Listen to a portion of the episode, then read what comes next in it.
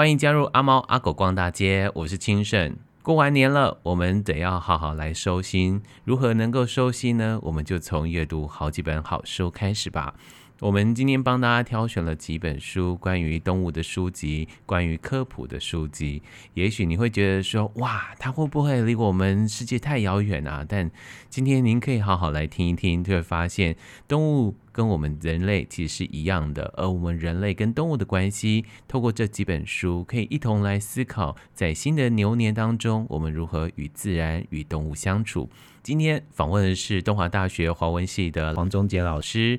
老师他过去在一周刊也有自己的 podcast 哦，那像是在 Open Book 也担任选书的委员，所以今天就邀请他跟大家来分享好书。老师好，嗯，先生好，各位听众朋友大家好。今天你要开了几本书？你开了四本书，对不对？老实说，我其实要来找你之前，我本来列了十三本。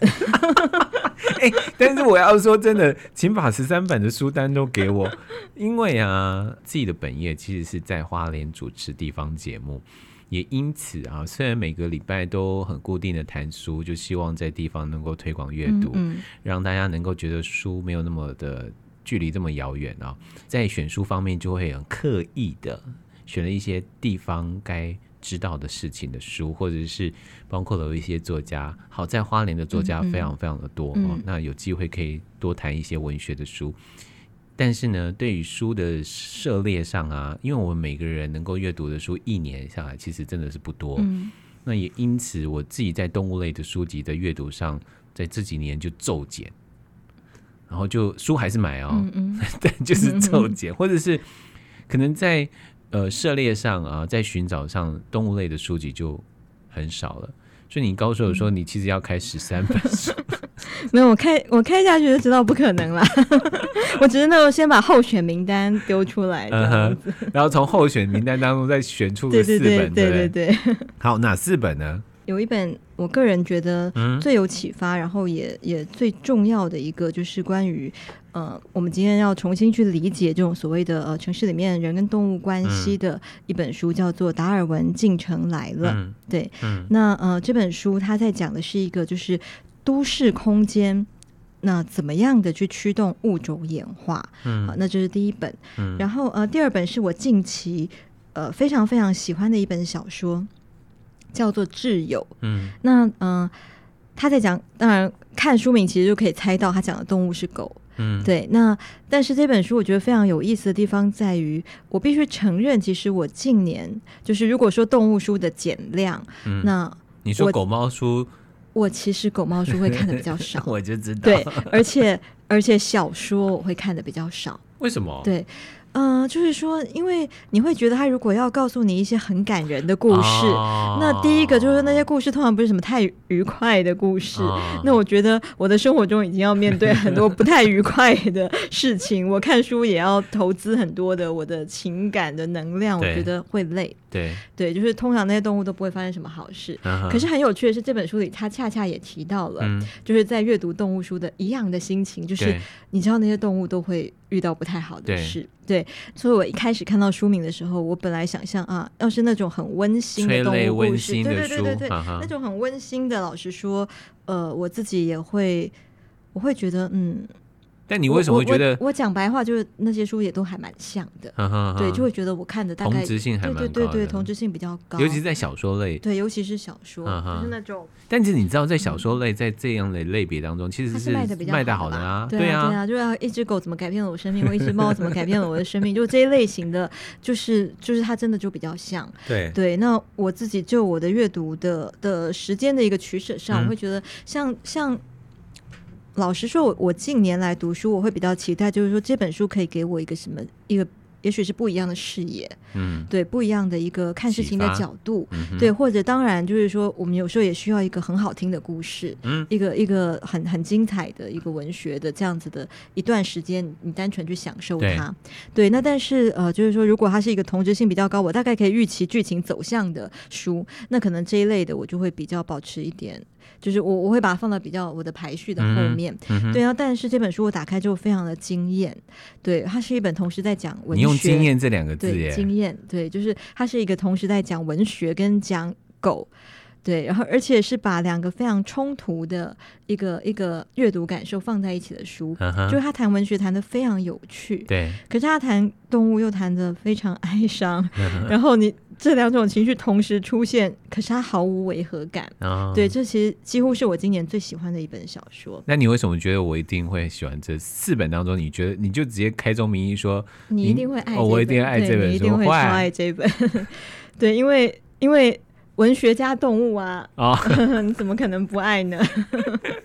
也是，呃，好，这本书叫做《挚友》，大家可以去呃找来看看哦。那这是一本小说，另外呢，老师另外两本书呢都是科普类，对不对？嗯，对，一本是我的野蛮室友，嗯、那这其实是呃，就是上一次也有介绍过的，因为这本书呢，嗯、呃。看到“野蛮室友”这个这样子的一个词的想象，嗯，老实说，我觉得这个书名，嗯，有一点感刻，嗯、就是就是好像不是一个很吸引人的题目。甚至你终于说出那个真心话，我老实说，这个书名取的真的一点都不好卖。就是他不会让我从书架上拿起来，对，因为因为就是说，我觉得那个读者群基本上完全不一样的人，如果他想要去 呼应什么我的野蛮女友还是什么之类的，对，那那那那些读者会失望啊！他他 翻到正面一看，为什么画了一堆苍蝇跟 跟跟蜜蜂什么的，他他一定就放回去了嘛？对。那对于那些真的嗯、呃，可能就是科普书的读者来讲，嗯、这书名会让人疑惑，对，就是说。对，野蛮室友在在在说什么呀？嗯嗯、对，那但是，但他其实讲的是什么？他其实在讲，主要在讲细菌，在讲微生物。那、uh. 当然也包含一些，就是我们的居家空间里面，uh. 你会发现的，呃，超乎你想象的。多的物种多样性，就是女生会尖叫的。对对对对对，对 到到底有多少种生物？会尖叫的室友，会令我尖叫的室友这样。对，这样可能可能会比较比较好卖。对对，那我觉得这本书其实呃有一些蛮有趣的观察。嗯，对。然后最后一本是叫做。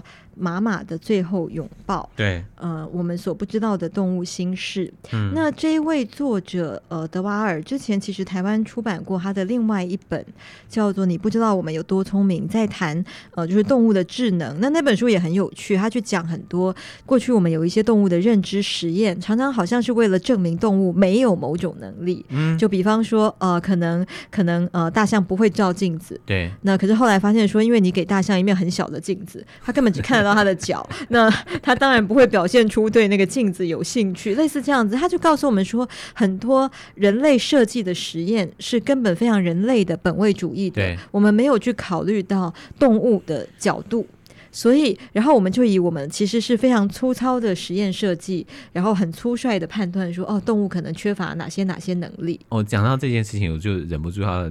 呃，离题一下，就是在狗猫界啊，大家很喜欢看狗狗到底聪不聪明啊。嗯，然后第一开始就是说，那它会背多少个单字，然后会听懂你多少个单字的话，嗯，呃，在去年的时候，有个新闻告诉我们说，其实当它的音节不同，或者是呃浊音或者是字母不同的时候，差了一点点，他们没有办法分辨出来。嗯，嗯然后就是说，狗狗其实没那么聪明。有时候觉得这种研究真的是。是啊，其实我觉得那是凸显出设计设计者 本人的智力的限制，就从人的本位 再来来判断这件事情。对，所以它里面就举了很多很有趣的例子，嗯、就是让我们看到，就是说，哎，其实那些那些所谓的动物不具备某些能力的结论，很可能真的就是来自于我们自己的那种对，对非常粗糙的一个我们我们有限的认知。嗯、对，那所以这是同一个作者的呃另外一部作品。嗯、那但是他就是比较把。把呃讨论的一个重点放在就是可能呃黑猩猩啊，就是从从一一只叫做马马的黑猩猩，嗯、然后去呃延伸去谈一些就是可能动物的一些包含情绪，嗯，对他们的感受。对，那那呃，我觉得这本书有意思的地方是因为他的观点。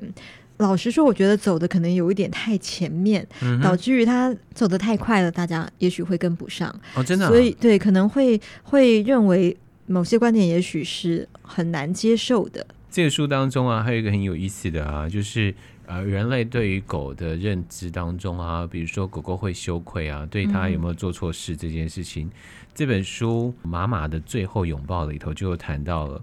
就会告诉我们说啊，这个羞愧，他们在人类的肢体上会有哪一些的动作，在一百八十六页这里，然后这个他们就认为这是羞愧嘛，我们会低头，我们会避免看别人的眼光，我们膝盖呢会弯曲，眼脸会下垂，然后同时会有悲伤或者是地位下降这样的一个模样。同样的，我们就会把这件事情。放诸在动物身上，嗯，可是动物真的有这个羞愧吗？哎、欸，老实说，这是个老问题。然后呢，我很开心，就是他提到了这些。其实他提到还有很多，包括了猫打架的问题。对，所以呃，这本书它其实主要在谈一个动物的情绪。嗯。对，那我觉得它确实是一个老问题，而且其实这本书还很有意思的地方是它有很多的插画，嗯、但是它的那个插画呢，嗯、呃，坦白说我看的时候觉得好老派，然后它老派到呢，我觉得它很像我大学的时候那种心理学的书。可是我觉得这是出版社的问题吧，出版社应该换图吧。呃不是我，我我其实有点怀疑会不会作者自己画的，啊，因为我在找 我在我在找那个插画家，我找不到，因为我觉得说这真的很像那种早期心理学书谈一些动物实验的时候会有的那种插图。对，对，那那但是很有趣就是说，包含他讲那个呃猴子的那个实验，那也是网络上传送广为流传的一个案例，就是说什么你给猴子黄瓜跟葡萄啦，有没有？就是说哎，他们有什么公平的概念等等。然后另外一只猴子就会生气。对对对对对，就是他讲了一些。些可能大家会觉得是呃，就是好像蛮蛮旧的一个议题，但是我反而觉得他在这些旧的议题里面带出了一个蛮蛮新的一种想法。那、uh-huh. 我觉得这其实反而是有趣的地方，就是说，我觉得他是呃，某程度上去提醒我们，就是包含我觉得跟他另外那一本就是在讲智能的那本书，是一个相相成相关的一一个概念，嗯，就是说我们为什么永远是用我们自己的定义的方式。来理解动物，包含就是说，好，那狗今天表现出这种动作，它是不是羞愧？那也许狗的羞愧跟我们的羞愧不一样，不见得是同一件事。对，对，但是他就是他书里面也有提到说，那今天因为我们会，就是你刚刚讲的那个例子，它后面的一个、嗯、一个结论就是说，哎，我们会用一些功能取向的词来来形容动物。对对，然后可是呃，我们形容。今天好人如果是这样子的一个情况，我们就说啊，呃，我们觉得很很羞愧。他说，可是如果是猩猩，我们就会说哦，那他他表现出一种服从，嗯、对，就是就是说，因为我们觉得动物就是一个功能功功能性的，但是人才会有那些很复杂的情绪的表达。对，但是他说，那可是。如果今天动物做出这个行为背后，它一定有一种情绪的参与。他说：“为什么我们要去区隔人的这种情绪表达的模式跟动物情绪表达的模式呢？”对，嗯、对，所以在这样的一个基础底下，他就会认为，其实所有的动物，那甚至可能我我们主观认为呃智力很低的某些物种，对，他觉得你也不能排除他。他可能会觉得无聊，嗯，对，就比方说鱼会觉得无聊吗？嗯、那很多人会觉得这可能根本不是个问题，因为嗯、呃，他只有七秒的记忆，类似这样这样，就反正过七秒他就忘记他很无聊了。嗯、但是真的是这样吗？嗯、而且就是说，我觉得这背后还有个很重要的讯息是，当我们去调整这种想象的时候，好，也许他真的会被某些科学科学界的。呃，认知研究会会认为说啊，这就是一种好像你有点一厢情愿。嗯，但是如果我们去呃顺着这样的一个脉络去调整一些我们对于动物的至少是我们的想象好了，嗯、就算是想象也好，那么你的想象如果它可以让你比较善待动物，那它难道不是一个好的影响吗？对，对我觉得这是这本书呃对我来说一个蛮蛮有意思的一个一个呃思考的方向。嗯，对。然后从这些去理出人类可能在所有的想象力都被归在过去过往几千年来几百年来的固定的这个想法，比如说禁忌啦，或者是过去约定俗成的这个想法，过了几百年之后，我们继续用那个想法，只是换了另外一种不同的，对对对，对不同的说法。对，这其实我们还是回到我们老祖宗的对于道德啊，对于一些的约束。所以我会觉得这些书蛮有趣的一个提醒，也包括就是它会呃提醒你，就是说有的时候我们我们试着换位思考吧，就是说当你用动物的那样子的一个角度去看事情的时候，嗯、你你看到的世界其实是不一样的。可是因为我们都是一直用我们的主观去去想象它，嗯、所以呃，包括之前有一本专门在讲狗的嗅觉的，的叫做《嗅闻高手》吧。啊，有有有有。对对对，然后那本书很有趣，就是他一开始就是说，他为了理解他的狗，所以他一直趴在地地上去闻。那当然可能别人就觉得这人很怪。他说，但是如果你散步的时候，他就提醒我们，我们都是用我们的意志去带狗散步。对对，所以我们觉得说好要绕公园一圈或两圈，然后可是，在那个过程中，狗如果对什么事情感到好奇，你会发现愿意停下来等待它好奇玩的饲主非常少吧？嗯、对，我们可能就是它往某一个方向，我们就会用一个拉力把它拉回来，继续往前走。对，那那就算等待，可能那个耐心也是很有限的，嗯、或是就是一个任务任务型的，就是说，哎，你的嗅闻好像是为了你是出来上厕所的，可是如果你没有达成任务，那这些多余的嗅闻都是不必要的。对，对，但是他说，那他试着用。狗的角度去散步，嗯嗯、所以他让他的狗决定，比方说要停在这根电线杆前面多久。对，这样讲啊、哦，我我又要插题了，就是说，其实我一直觉得我是可以给狗狗很多的嗅闻的空间，但老实说，偶尔呢，就会还是会觉得我我要回去，我要回去，嗯、就是还是站在我本位的主义是、嗯、是我带你出来，好所以所有的行程由我啊决定。结果有一天呢。呃，我们家狗狗就是挣脱了它的胸背带，然后于是它在半夜里头就不断的在晃，不愿意回家。我那时候就在想说，好，你要这样子，我就让你好好的逛逛，反反正半夜嘛，没有人，那我半夜我不能这样大声嘶吼，会吵到邻居。结果它真的给我逛两个小时，结果我发现我还是回到我自己说我要睡觉，嗯嗯、你给我回来，这个问题。不可能说我给你，当然不可能。但是我觉得蛮有趣的一个，就是我觉得就是我刚刚说的，有时候阅读就给我们一个哎不一样的一个发想，一个不一样的视角。对，对，你就发现说，对，如果你从狗的角度去看出门散步这件事，那他们看到的，或者不能说他们看到，应该说他们闻到的，对，就是他们闻到的，跟跟我们这个非常迟钝的鼻子，对，那是完全不一样的世界。那我觉得就是说，这些书某程度上来讲，它是一个提醒。它就会提醒我说：“哎，有的时候你会会反省自己啊，我是不是？”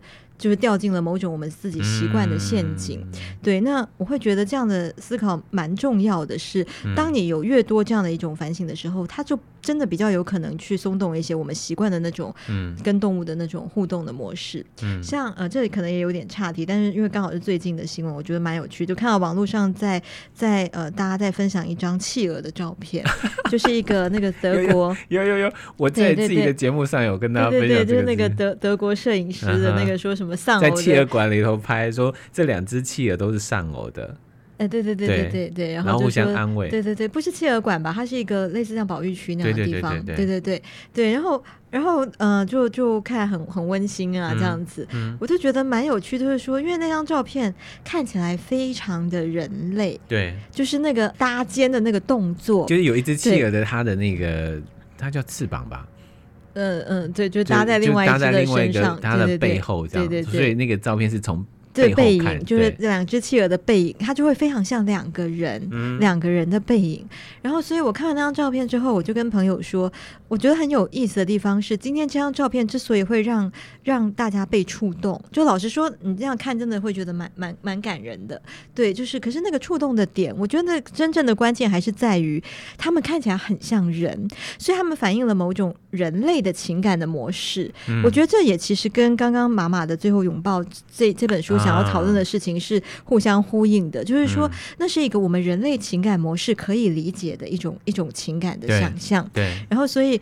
我就跟朋友说，可是今天那是因为他们用了一个人的姿势去表达这种安慰。嗯，我说他们如果是用企鹅的姿势来表达安慰，然后我的朋友就说，可是他没办法想象那样的画面，就什么叫 企鹅的姿势？反正我说，总之就是，如果是以企鹅的模式好了，你不要想象企鹅的姿势。但是如果那是一个动物的模式，因为因为动物的模式我们人类就不懂啦。但是我我的意思就是说，其实这样的行为也许在动物界并不真那么罕见，啊、那种那种互相的，你说陪伴也好，或者是或是像就是。黑猩猩的例子里面也会很多嘛，就是说他们可能会在失去自己的，其实妈妈那本里面也有，就是很很动人的那个，就是他有一只一直不会照顾他的女儿，所以他一开始生出来的小猩猩都都死掉，死亡。对，然后可是后来他就是妈妈去帮忙照顾。嗯，对，所以他后来就跟他一生建立了非常深厚的一个一个两只母猩猩的一个一个感情。对，我的意思是说，其实。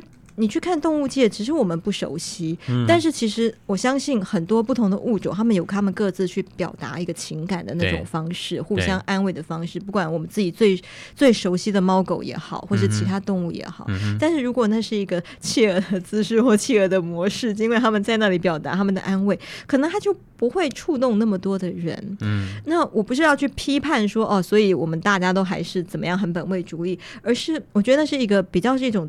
自我的反省，因为我也会被那样的照片打动。嗯，嗯，但是我觉得那样的观看角度，还是因为我们太期待动物要要好像符合我们人的某种情感想象。对，嗯嗯，我在看这个新闻的结论是，人类是浪漫的。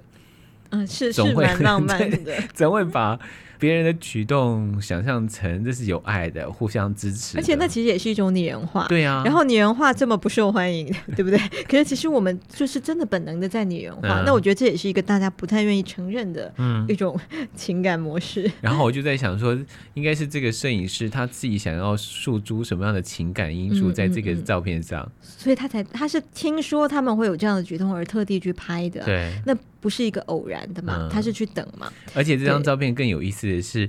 呃，我们是拍背影嘛，嗯、然后他们是遥望着对方有呃灯火点点的这样的一个画面，所以那又是一个很城市的想 象，对不对？对，对。然后，可是我们对于城市里面如果出现企鹅，那可能。企鹅可能 OK 哦，因为它是比较受欢迎的动物。但是如果是其他的动物，那我们又会觉得它跑错地方了，这样子。想想照片当中，其实有一些照片是也有狗狗的这样互相搭肩的照片，那大家也会有另外一番的解释了。嗯、对，是好，那种照片通常也还是会比较受欢迎的。对啊，就是人类必须承认一件事情，我们终究还是浪漫的哦。希望大家能够继续在二零二一年继续浪漫。我下什么结论呢？有条件的浪漫，对，但不是结论，因为我们第四本书还没有谈到。接下来呢，老师，企鹅搭肩可以，如果某些动物蟑螂搭肩的话，可能大家第一个想说我的两只一起打死。对，我我的拖鞋在哪里了？好，那第四本书你要谈哪一本？其实我们挚友也还没谈，对，所以你要先谈挚友。好，先谈挚友好了。好我觉得，因为我觉得挚友。挚友是一本大家可能接受度也会比较高。嗯，老实说，如果就节目的安排啊，嗯、当然要先谈挚友。当然先谈挚友，好啊，那我们就先谈挚友。对，因为因为真的很很有意思。最后来谈一下挚友这本。我希望出版社能够听到，赶是快捐给我们，我们可以多送几本给听众。是这样、嗯。是啊，是啊，出版社是呃即墨出版社。嗯，因为是小说哈，所以我觉得可能还是需要稍微简介一下它的剧情。好好。这个小说的这个女主角呢，她的挚友，所以这个挚友是一个双关的，对，就她的挚友过世了，但是她的这个挚友呢，其实跟她是一个，其实呃，有一点怎么讲，精神恋爱嘛，就是就是是一个呃，拥有非常多段婚姻关系的。一位男士这样子，然后有非常多段的情婚姻关系与情感关系，不只是朋友。对对对，然后然后跟他也曾经有过这种朋友以上的一些暧昧的关系。那但是总而言之，那他常年跟他保持一个就是精神导师那样子的一种一种关系。那他他自己是一个教写作的老师，所以为什么我刚刚说这本书同时牵涉到文学跟动物这两两个看起来并不太相关的主题，但是勾合的非常好。嗯，对，然后所以这个。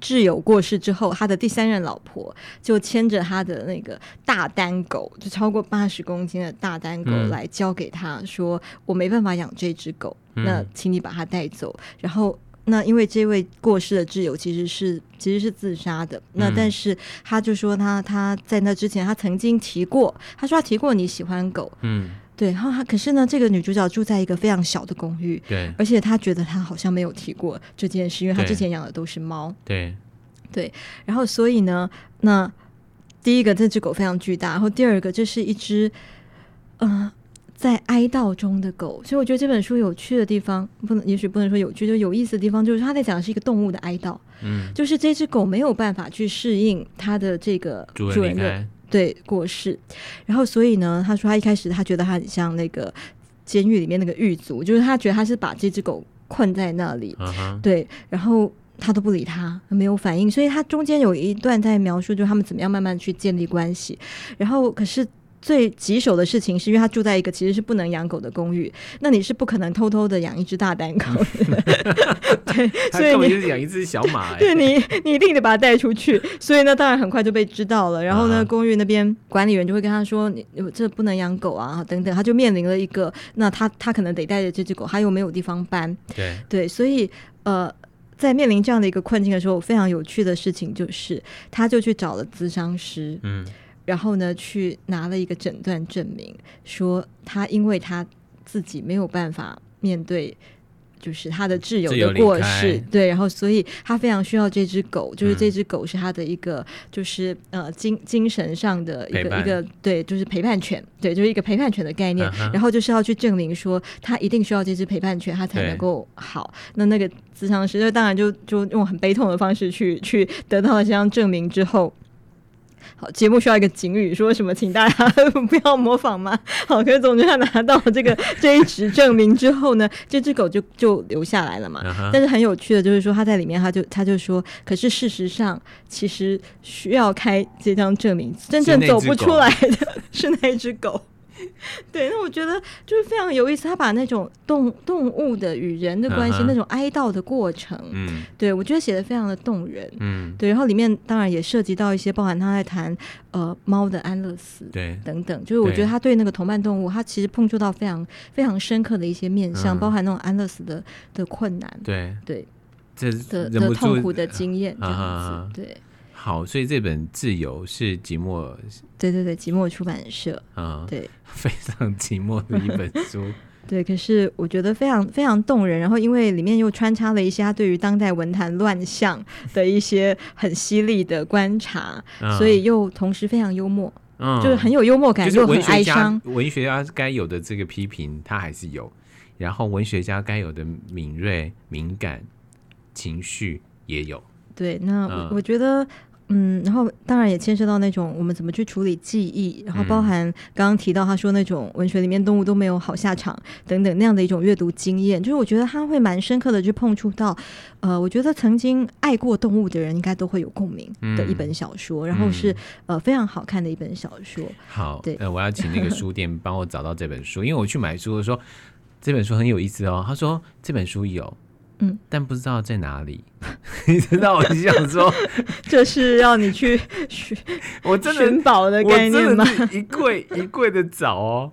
因为它算是文学类的书嘛，嗯、所以它就是文学柜里头这样一柜一柜的找，但没有找到，我只觉得很有意思了。这个是我在找书上突然想起来这样的一个经验。麻烦那个书店，我不能点名，麻烦书店帮我找到这本书，对，看能不能赠送给听众这样。对啊，对好，那就出版社来支持一下。嗯、另外一本是脸谱出版社出的书，叫《达尔文进城来了》。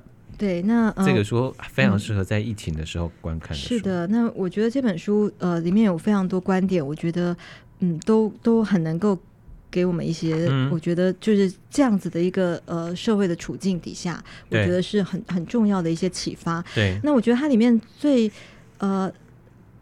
某程度上，我觉得它其实是一本可能乍看起来有点政治不正确的书，就是生态不正确这样子，因为它可能可能跟我们现在比较主流的一些观点有点背道而驰，包括说我们可能对于外来种的一个议题，对我们可能会比如说、呃、那个金刚鹦鹉在巴黎的街头上出现，对，它就是外来种，对，类似像这样，嗯、就就是等于说我们今天看到外来种，那就会。呃，大家的一个普遍的认知，当然我不是说这认知是错误的，嗯、但是就是说，我们我们剩下的一个一个所有的讯息，好像都是说，哦，它就是破坏生态的元凶，对对，对。那呃，然后应该要移除，嗯、然后大概大概结论就是这样就结束了。嗯、对。但是它让我们看到的就是现在的所有的都市都持续在发生，而且正在发生的一个演化的一个变异。嗯。那呃，当然这样的主题之前有一些书也提过。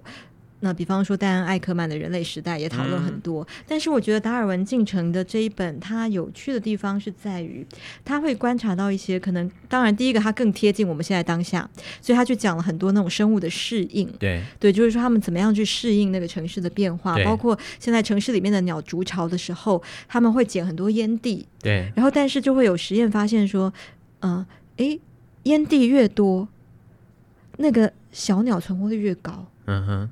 因为可能那个尼古丁杀菌哦，对，然后所以它会跟我们的印象有一点背道而驰，因为我们会觉得说啊，烟蒂可能是一个人为的的的。的影响，然后可能是造成啊，你看鸟都要去捡烟蒂了。但是他在讲的是那种生物的那种适应性，嗯、就是说他们就是想办法在他现有的环境里面活下去。那他们活下去的策略跟他们的适应能力，会因为我们的行为一直在变化。嗯，这个变化没有必然好跟必然不好，它就是在变化。我觉得先用这样子的一个比较。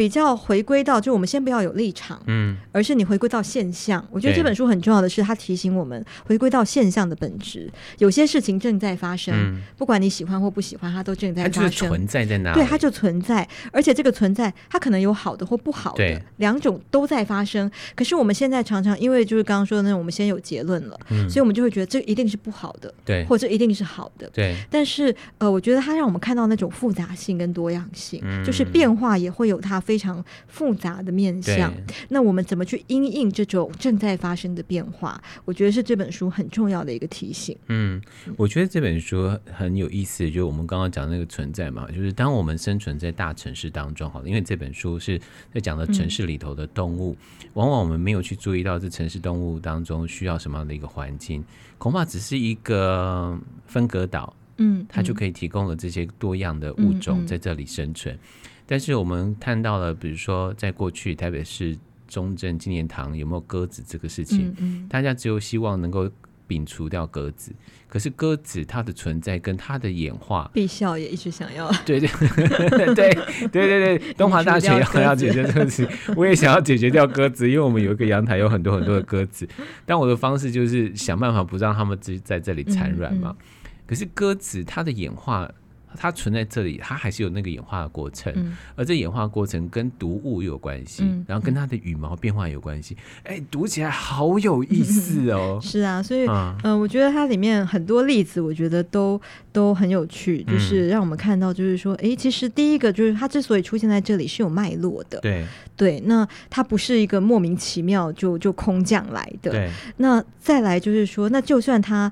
呃，好，就算他真的空降来好了，嗯、我们怎么去，我们怎么去看待他们的存在？嗯，那我觉得像它里面也讲到，像那个呃家乌鸦，就是就是英国那家乌鸦的例子，我觉得它里面有一句话，我我当时看的时候蛮有感触的，嗯、就是他说在那个荷兰家乌鸦就是被被移除掉，对，然后。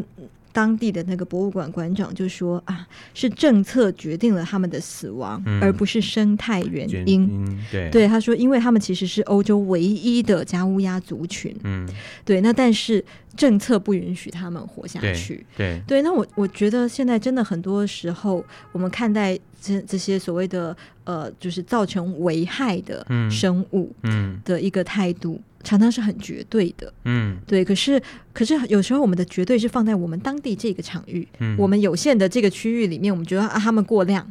可是你放在可能整个整个世界来看，也许这个这个物种，它也许。快要没有了。对，有啊有啊，其实有很多物种。其实很多是这样的状况。可是，嗯、呃，你只要在当地过量，你就会过量。其实，即使像非洲大象的问题也是一样啊。嗯。对，那我觉得它它其实也也提醒我们一个，就是我们我们的那个疆界的概念。嗯。那个所谓的外来的前提是你要有一个本土嘛？那你的本土是画，你的范围是怎么画的？是是一个校园 还是还是一个城市，还是一个国家？对对。那我觉得那种跨域的一个一个视野，我觉得它也是一个蛮重要的。一种提醒。嗯，在书里头就谈到很多很多的小到连蚊子，他一开始讲蚊子就很有意思。三条地铁线 的蚊子的品种其实基因都不一样，这样对。而且当这些能够交集，居然也是因为列车的移动、风带来的这样的一个移动，让他们的在整个基因或者在整个的繁衍上才有办法交换。对对，就人类也帮助了他们在繁衍啊。是啊，所以就是说，就等于是他们的一个。一个演化怎么样是跟我们的一个活动，嗯，其实是你完全没有办法切割的。对。对，嗯，今天跟大家介绍呢，就这几本书，最后跟大家介绍就是脸谱所出版的书，书名叫做《达尔文进城来了》，当然有一个小标啦，小标是新物种诞生，都市丛林如何驱动演化。当这些动物都存在在我们的生活当中，即使是看起来是水泥灰灰的城市当中，其实还是有很多很多的昆虫，很多很多的动物。包括植物，我们有没有可能看见它们的存在？而存在当中有没有可能发现，其实这十几年来，甚至于更短的时间当中，它们也有在演化。这个过程才是我们真正要去关心的事情。今天非常谢谢黄宗杰老师带来这几本书，谢谢金圣，然后也希望大家新年快乐。好，老师新年快乐，谢谢。